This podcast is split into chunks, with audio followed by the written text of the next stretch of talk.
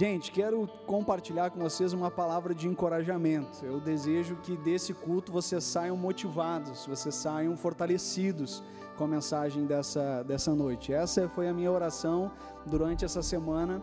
Tempo de advento é tempo também de renovação e que seja uma palavra que leve vocês a perseverar essa poderia só colocar essa poesia do reviver, né? Porque é isso que eu vou falar sobre como Deus nos reconstrói em meio às dores da vida. Deus tem um propósito com isso e a gente vai falar um pouco sobre isso. Eu quero que você abra a sua Bíblia já comigo no livro de Tiago.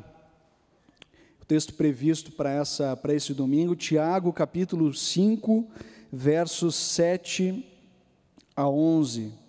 Tiago vai nos ajudar a perceber como nós devemos viver nos nossos dias. Tiago é extremamente prático. Tiago fala sobre coisas do nosso cotidiano e nos encoraja a viver a partir da nossa fé. E olha só o que Tiago 5, 7 a 11 diz. Portanto, irmãos, sejam pacientes até a vinda do Senhor. Vejam como o agricultor aguarda que a terra produza a preciosa colheita e como espera com paciência até virem as chuvas do outono e da primavera. Sejam também pacientes e fortaleçam o seu coração, pois a vinda do Senhor está próxima. Irmãos, não se queixem uns dos outros, para que não sejam julgados. O juiz já está às portas. Irmãos, tenham os profetas que falaram em nome do Senhor como exemplo de paciência diante do sofrimento. E aí ele dá um exemplo. Como vocês sabem, nós consideramos felizes aqueles que mostraram perseverança. Vocês ouviram falar sobre a perseverança de Jó e viram o fim que o Senhor lhe proporcionou. O Senhor é cheio de compaixão e de misericórdia. Amém. Amém. Ah, pastor Jackson, no primeiro domingo de advento, ele trouxe algumas imagens de como a nossa vida ela é influenciada por aquilo que nós aguardamos logo mais. E ele falou da experiência, por exemplo, do noivado e daquele que aguarda o casamento. Como a nossa vida se volta em torno do casamento e como a gente se motiva na direção do casamento. Isso acontece quando também a nossa esposa está grávida e a gente volta a vida em torno disso e a gente começa a planejar a partir disso e a nossa vida se move por aquilo que vai acontecer. Tiago, o tempo todo, ele está falando sobre como a gente vai perseverar e ter paciência. E ele fala: a vinda do Senhor está próxima. Então, a, a coragem, a paciência, a perseverança tem a ver com essa experiência de fé. O Senhor está voltando, o Senhor restaurará todas as coisas, o Senhor se importa conosco e o Senhor não tarda em vir e restaurar todas as coisas. Mas, porém, contudo, nós temos vivências, todos nós, vivências claras de desejar desistir das coisas.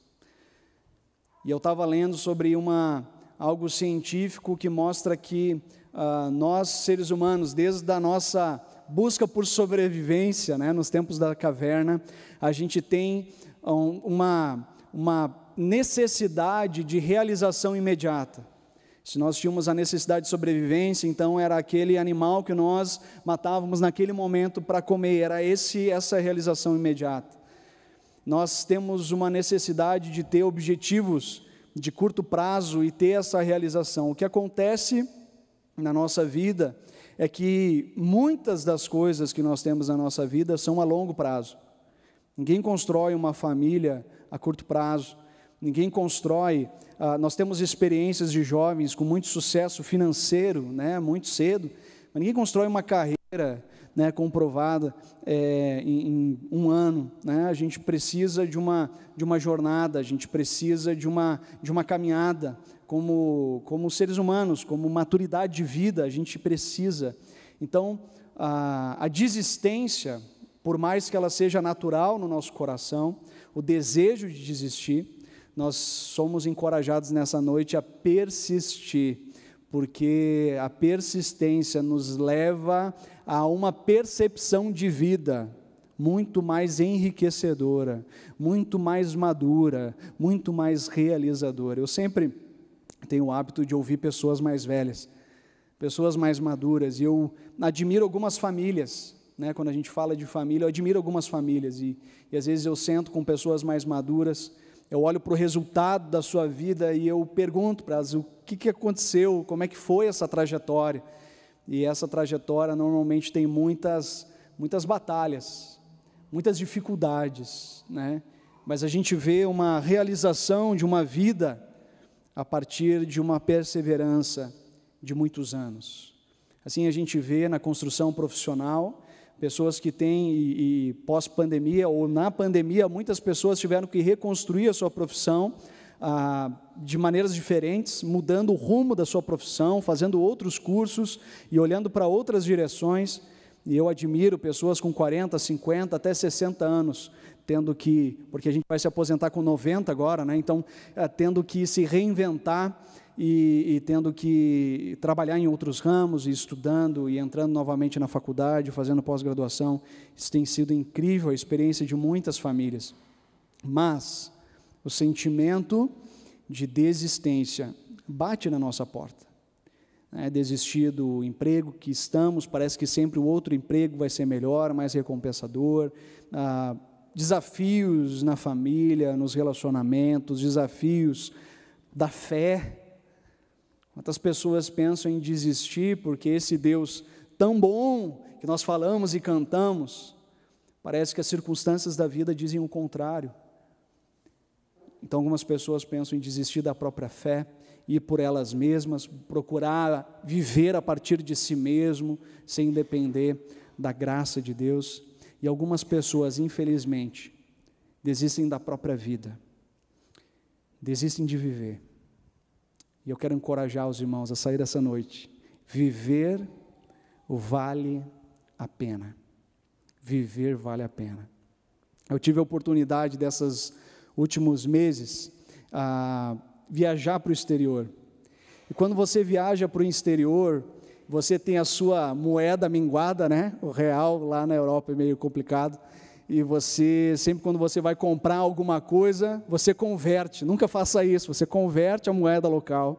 E aí você faz uma pergunta: será que vale a pena comprar? E aí você vai fazer a pergunta: será que ah, Custa mesmo isso? Será que vale a pena?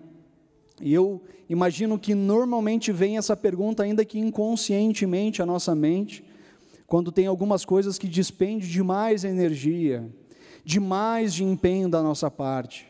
A gente se pergunta: será que vale esse esforço? Será que vale essa dedicação? O meu desejo é que você conclua que vale a pena, vale a pena viver, vale a pena perseverar. Tiago, ele coloca duas palavras muito importantes para nós. A primeira delas é paciência. A gente poderia dizer que a sabedoria é encontrada por aqueles que são pacientes. Quem é impaciente, ansioso demais, certamente vai se tropeçar ao longo da vida, em diferentes esferas.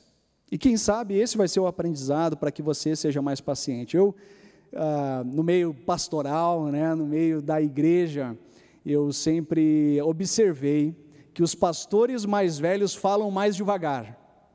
E eu não entendia por quê. Veja um pastor mais experiente respondendo a uma pergunta. Ele, ah, veja bem, e eu disse, pá, mas por que não responde logo, né? Por que não fala, argumenta? E a gente percebe que isso tem a ver com experiência tem a ver com maturidade. Pessoas mais velhas tendem a falar mais devagar, porque elas escolhem melhor as palavras, porque elas sabem que as palavras elas impactam a vida de pessoas. Então elas falam com sabedoria. E às vezes nós mais jovens fala e, e, e fala e argumenta e se atropela no próprio argumento. E palavras ditas não são retiradas. Né? Então paciência. A outra palavra que Tiago aqui utiliza é perseverança. Essas duas palavras ali no grego usado é, por Tiago, elas têm uma, uma correlação muito grande. e pode ter como significado resistência, firmeza e fortaleza em circunstâncias adversas, ou ainda, o significado de paciência, a capacidade de não desistir, de aguentar.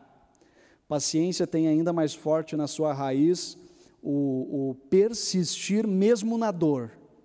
Esse é o significado de paciência é, quando você está desconfortável com a situação, quando você está incomodado com a situação, mas você aguenta. Você mata no peito, você respira mais vezes, você conta até dez, até mil, e aí você encontra as palavras certas, senão o silêncio muitas vezes é bem melhor do que um milhão de palavras. Uma imagem, enquanto eu estava preparando essa pregação, me veio à mente a respeito da paciência e da perseverança. Como uma pessoa que empreende em fazer uma escalada numa montanha. Quem escala uma montanha normalmente não enxerga nada além de árvore, buraco, pedra. Ele não tem, ele não vislumbra o topo. Você está subindo, você só sabe que uma hora vai chegar em cima porque você está subindo. Se você estiver descendo, você tem que se perguntar se vai chegar lá em cima. Então você está subindo, mas você não enxerga muito bem. Mas se você persevera por esse caminho pedregoso, você chega no topo, e ao chegar no topo, você contempla ah, uma circunferência, uma visão que você não tinha lá de baixo a perseverança nas diferentes situações da vida te dão uma visão da vida que você não tinha lá embaixo. Você começa a perceber a vida de uma maneira diferente, a perceber as outras pessoas de uma maneira diferente, porque você perseverou. Tem tantas histórias de perseverança que nos inspiram, que nos animam. Né? No meio do esporte tem tantas histórias, né? E uma história para contextualizar no momento da Copa, né? A história do Cafu, né? a história do Cafu, lateral direito da seleção brasileira, campeão mundial. Ele tentou por nove vezes na peneira do São Paulo. Ele não conseguia passar no teste como uh, jovem lá, adolescente. E foi fazendo um amistoso contra o time do São Paulo que ele foi então uh, compor o time já nos juniores, já se tornando profissional. Né? E ele foi o brasileiro que mais vestiu a camiseta da seleção brasileira. Perseverança. O pai dele dizia uma frase que essas dificuldades das peneiras são só limitações que ele mesmo precisa superar. Né? Então, tem situações na nossa vida que são empecilhos que a gente deve superar. Tiago, ele vai dizer que a perseverança tem como principal objetivo a maturidade, não a felicidade. Quem sabe esse seja o ponto mais difícil na nossa cultura. A gente quer perseverar ou realizar aquilo que nos traz felicidade, mas na Bíblia a maturidade está ligada à realização como pessoa. Você se torna alguém mais inteiro, mais íntegro, mais completo, mais maduro, quando você persiste nas diferenças, nas diferentes momentos da vida. E Paulo ele ainda incrementa isso, porque não é só perseverar, né? Não é só, não confunda teimosia com perseverança, não é só insistir, mas é no que que a gente está persistindo. Lá em Romanos capítulo 5, Paulo ele vai falar algo muito importante para nós. Ele fala que a primeira perseverança a respeito da tribulação, ou da dificuldade, ou das pressões da vida sobre, a, sobre nós, tem que ter como base a esperança em Jesus. Sem a esperança em Jesus, a dificuldade gera desespero, não gera maturidade. Sem a esperança em Jesus, sem crer na soberania de Deus sobre todas as coisas, sem confiar que Deus está no controle, que Ele não abriu mão das nossas vidas, o que nos resta é o desespero, não a maturidade. Nos cabe a depressão, nos cabe eh, estar em si mesmado, estar voltados para nós mesmos. Por isso que ele diz assim: não só isso, mas também nos gloriamos nas tribula tribulações, porque sabemos que a tribulação produz perseverança, a perseverança um caráter aprovado, integridade, e o caráter aprovado, esperança. E a esperança não nos decepciona, porque Deus derramou o seu amor em nossos corações por meio do Espírito Santo que ele nos concedeu. Por que, que a esperança não nos decepciona? Porque ele garantiu a esperança por meio do derramar do seu Santo Espírito. Espírito Santo de Deus é a garantia dessa esperança nas nossas vidas. Tiago, dentro do texto que nós lemos, ele fala: sejam pacientes e fortaleçam o seu coração, pois a vinda do Senhor está próxima. Em outras palavras, resistam, porque o dia glorioso está chegando. Não desista, porque o Rei da Glória está vindo. Todo joelho se dobrará, toda língua confessará que Ele é Senhor. Resistam, não desistam, persistam e eu quero compartilhar três uh, persistências que nós devemos ter. Primeira delas, persista nas promessas de Deus. Aqui, Tiago, ele traz uma referência a respeito de Jó. Como um exemplo, ele fala dos profetas e poderíamos falar de muitos profetas aqui que perseveraram no seu momento, mas ele fala sobre Jó especificamente. E, e deve ter algum motivo. E eu fui cavocando por que Tiago ressalta a perseverança de Jó. E essa semana eu reli Jó, todo o livro de Jó, tentando entender o que que desse, dessa história, dessa biografia uh, de Jó, nós podemos aprender sobre perseverança ou sobre paciência. A primeira delas, persista nas promessas de Deus. Uma das coisas que a Bíblia nos ensina sobre fé é que a fé é a certeza daquilo que esperamos e a prova das coisas que não vemos, pois foi por meio dela, por meio da fé, que os antigos receberam bom testemunho. E eu quero conectar essa certeza e essa prova da fé ou da experiência da fé com o que ele diz aqui, com bom testemunho que receberam. Nós somos profundamente encorajados pelo testemunho de outras pessoas. Nós temos que testemunhar mais da nossa fé uns para os outros. A gente tem que compartilhar o que Deus tem feito, como Deus tem atendido as nossas orações, como Deus tem consolado nosso coração no meio das perdas da vida. Nós devemos compartilhar mais como Deus nos sustenta no meio da enfermidade, como o Senhor cuida de nós. Compartilhar do bem que o Senhor tem nos feito. Isso nos encoraja profundamente na nossa fé. Né? Eu lembro recentemente uma pessoa compartilhou comigo que era uma história para ela antiga, mas que impactou muito minha vida, que era a respeito de algo muito sensível a todas as mulheres em especial, mas também a, a todas as famílias, que é quando uma mulher procura a gravidez e não encontra, aquela tentativa de engravidar e não consegue engravidar. E ela buscou a palavra, buscou a palavra em prantos e buscando ao Senhor e procurando uma palavra do Senhor. E ela entendeu uma palavra, se eu não me engano, em Isaías, e ela entendeu que era um privilégio para ela adotar uma criança. Ela entendeu para ela, não é uma palavra universal, ela entendeu que aquela palavra era para ela, e isso fortaleceu eles como casal, e eles adotaram uma criança, e, e foi uma bênção na vida deles. É uma palavra de Deus uma palavra de Deus que os encorajou em meus prantos. Foi uma palavra para eles, né? E, e, a gente deve procurar ah, sempre de novo uma, uma palavra de Deus. Quando nós olhamos para a vida de Jó, ali no livro de Jó, bem no início, fala sobre o caráter de Jó. E ali fala que ele era irrepreensível, ele era, ele era íntegro, ele era temente a Deus e que ele evitava o mal.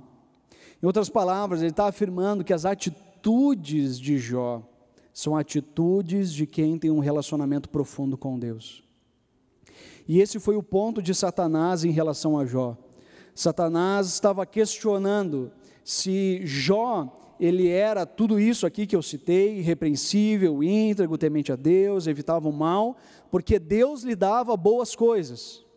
Ou se Jó era irrepreensível, íntegro, temente a Deus, evitava mal, porque ele tinha um relacionamento com um Deus bom. São duas coisas diferentes. Ou ele era tudo isso porque ele acreditava que Deus lhe dava coisas boas, ou porque Deus, ele se relacionava com Deus que era bom e isso era suficiente. Esse foi o grande dilema e o desenrolar da história também no relacionamento com os amigos, que questionava exatamente isso. Jó, se você é tão íntegro, por que Deus está te castigando? Jó tinha um profundo relacionamento com Deus. Eu diria mais do que profundo, um relacionamento sincero com Deus. Porque você percebe ao longo da história, da biografia de Jó, que teve momentos de fúria em relação a Deus. Situações de profunda dor e questionamento. Jó foi capaz de questionar o seu próprio nascimento. O que serviu o meu nascimento? Amaldiçoou o dia que nasci. Esse era Jó, irrepreensível, íntegro, temente a Deus e que evitava o mal. Esse era Jó, um relacionamento sincero com Deus. Mas esse homem temente a Deus, esse homem com relacionamento com Deus, buscava a Sua palavra. Nós, queridos, devemos buscar as promessas de Deus nos diferentes momentos da nossa vida, uma palavra de Deus para nós. Não uma palavra genérica, uma palavra de Deus para nós, que nos sustenta no meio da dificuldade. Eu lembro quando eu era ainda adolescente e meus pais, uma fase muito difícil, o relacionamento deles, e eu lembro eu ainda adolescente, eu tinha um cabelo por aqui, pegava o meu violãozinho e eu tinha o meu lugar de encontro com Deus era em cima da escada da casa dos meus pais. E lá aparecia a minha catedral, parecia o lugar fora o banheiro, né? Para quem toca violão sabe disso, o lugar da acústica melhor da casa, né? E, e lá eu sentava com o meu violão e eu buscava Deus através de algumas canções. E uma dessas canções falava sobre um Deus de promessas, um Deus de aliança, um Deus que não é homem para mentir. E essa palavra, essa, essa música continha uma promessa no meio dela, e essa promessa dizia que posso até chorar durante a noite, mas a alegria vem pela manhã. E essa palavra me sustentou. Eu chegava à presença de Deus aos prantos, pegava o meu violãozinho, cantava ao Senhor, e eu me apegava nisso. Pela manhã, todas as misericórdias de Deus vão se renovar, e Ele vai me fazer forte, e Ele vai me fazer continuar, e eu não vou desistir.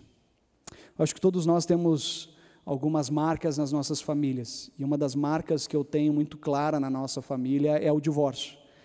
Ah, meu avô era divorciado, meus pais se divorciaram, muitas marcas de divórcio, muitas dificuldades em casamentos. E a gente não sabe como é o amanhã, né? Eu não estou livre do divórcio, como ninguém de nós está livre. Mas o meu desejo, o profundo coração é de persistir, ainda que tenha dificuldades, né? E a palavra de Deus nos sustenta.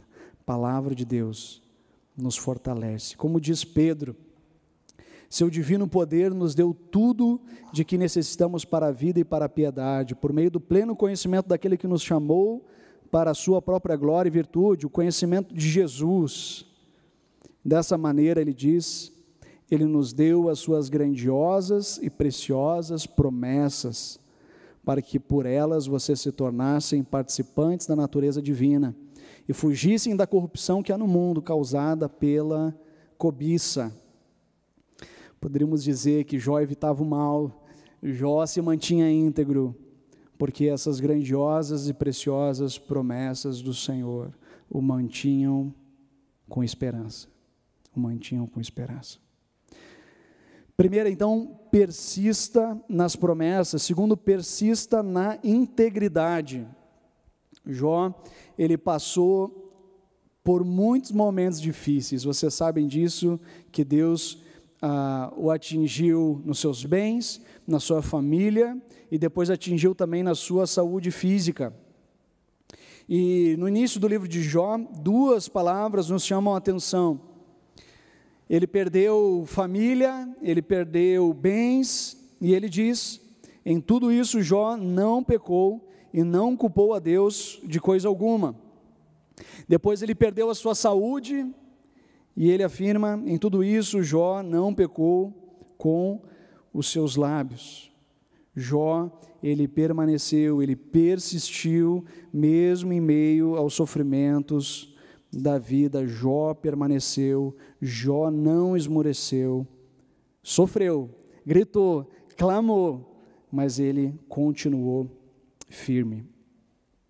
E tem uma palavra do livro de Jó, capítulo 27, se você quiser abrir a sua Bíblia, versos 1 a 6, que fala um pouquinho sobre esse momento da história de Jó. E Jó prosseguiu em seu discurso. pelo Deus vivo que me negou justiça, pelo Todo-Poderoso que deu amargura à minha alma. Enquanto eu tiver vida em mim, o sopro de Deus em minhas narinas, meus lábios não falarão maldade e minha língua não proferirá nada que seja falso. Nunca darei razão a vocês. Ele está falando a respeito dos amigos. Minha integridade não negarei jamais, até a morte. Manterei minha retidão e nunca deixarei. Enquanto eu viver, minha consciência não me repreenderá. Os amigos de Jó, até mesmo a esposa de Jó, é, compilava que alguma coisa ele tinha feito. Não, não pode ser não pode estar sofrendo tanto por ser alguém bom. Ah, esse livro de está num contexto, dialoga, na verdade, com o contexto judaico da piedade judaica. E está exatamente questionando essa piedade judaica de que aquele que faz coisas boas recebe sempre coisas boas. Ah, então ele diz: olha, ele faz coisas boas, mas também uh, acontecem coisas ruins com a vida dele. O próprio Jó questiona a própria esposa quando a esposa diz amaldiçoa a sua vida e pede para morrer. E ele diz: não haverá de Deus sendo bom. Nós aceitamos as coisas boas de Deus, mas aceitamos também o mal que vem sobre a nossa vida. Esse foi Jó. Persista na integridade está sofrendo, está com dificuldade, mantenha a retidão, faz o que é certo, obedeça ao Senhor, não abra mão da integridade, porque o Senhor, palavra do Senhor diz que a integridade protege o justo. É, nós temos que manter a nossa consciência diante do Senhor, muito, muito firmes naquilo que Deus nos chama a ser e a fazer. E por último, persista na oração. Leia, leia, releia Jó. Jó insistiu na oração, clamando a Deus. Às vezes ele começava a sua oração repreendendo os amigos, né? É, porque os amigos falavam coisas muito difíceis para Jó, mas ele, ele persistia, ele clamava a Deus, ele orava a Deus. Ah, tem uma, uma palavra lá em Jó 30, 26, ele diz: Quando eu esperava o bem, veio o mal, quando eu procurava a luz, vieram trevas. Nunca para a agitação dentro de mim, dias de sofrimento me confrontam. Jó expondo a situação do seu coração. Em algumas coisas a gente aprende com a oração de Jó, com a experiência de oração em Jó. Primeiro, comece pelo sentimento. Jó, ele era aquele que a pauta da sua oração era aquilo que ele estava vivenciando. Às vezes a gente procura estar com a nossa vida toda correta para então estar na presença de Deus. Não, Coloque diante de Deus como você está. E deixa Deus moldar a sua vida, Deus, deixa Deus retirar a tristeza e colocar a alegria, deixa Deus operar algo na sua vida por meio dessa experiência de fé. Comece pelo sentimento. Nem sempre os sentimentos que nós temos são nobres mas comece pelos sentimentos. Deus quer ouvir os nossos sentimentos. Se são sentimentos de raiva, coloca na presença de Deus. Se são sentimentos de ternura, coloca na presença de Deus. Mas comece a sua oração por aquilo que está no seu coração, porque Deus quer acessar os nossos corações e a partir dali fazer algo novo, fazer um vaso novo, fazer uma vida nova.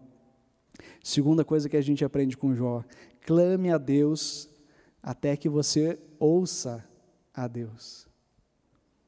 Ele persistiu na oração. Não ouvia Deus, mas ele continuava falando. No capítulo 38, Deus fala.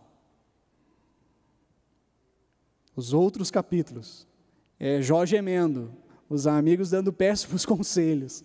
E assim vai essa angústia. E no capítulo 38 de Jó, ele fala: Deus fala, Deus argumenta, Deus traz a, a revelação de quem Ele é, da sua grandeza. E essa relação é transformada. Clame a Deus até que você ouça Ele. Deus nunca parou de falar, é a gente que não consegue ouvi-lo. Então clame a Deus, persista na oração. Tire tempo de silêncio na presença de Deus. Se é um relacionamento, a gente não deve só a gente falar, a gente deve deixar Deus falar conosco por meio da sua palavra. Mas outra coisa que a gente aprende com Jó é que era o, propósito principal da oração era o próprio relacionamento com Deus e não o que Deus poderia dar para ele. Porque até o último momento, capítulo 42, em que Jó fala dos textos que nós mais conhecemos, porque nenhum dos planos do Senhor podem ser frustrados, ele não recebeu nada de Deus. Ele continua sem a família, ele continua sem os bens e ele continua purulento, cheio de feridas no seu corpo.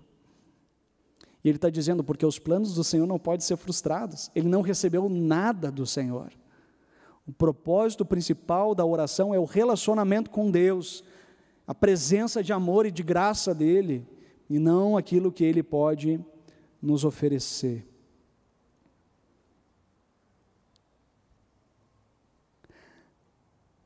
Interessante a gente perceber no livro de Jó, que no capítulo 31 tem um versículo que diz: Aqui acabaram as falas de Jó. Depois vem um monte de argumento dos amigos, e aí no capítulo 38, Deus passa a falar. E ele se apresenta como Criador. Ele se apresenta como aquele que é antes de todas as coisas. Aquele que está acima do sofrimento, cujo desespero não o atinge. E Deus vai falando tantas coisas. Jó, peraí, onde é que você estava? quando eu coloquei as fronteiras. João, só uma pergunta aí, onde é que você estava quando eu disse, mar, até aqui você vai, para lá você não vai, eu coloquei a fronteira do mar e a terra. Jó, onde é que você estava quando eu criei as Pleiades, ele estava falando de uma constelação, ou a Ursa Maior, Jó, onde é que, onde é que você estava quando eu fiz todas essas coisas? Ele é acima de todas as coisas. Por isso nós o adoramos por quem Ele é e não por aquilo que Ele faz, porque Ele é Deus e Ele é soberano e a Sua presença é suficiente. Todo o resto é bônus.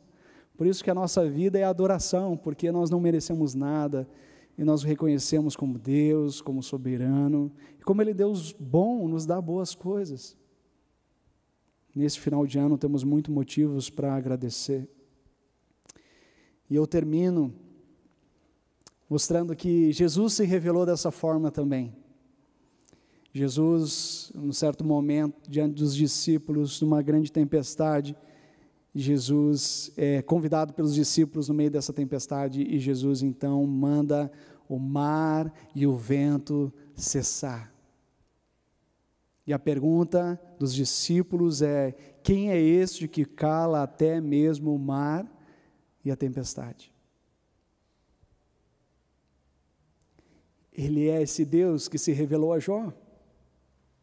Ele é esse Deus antes da criação.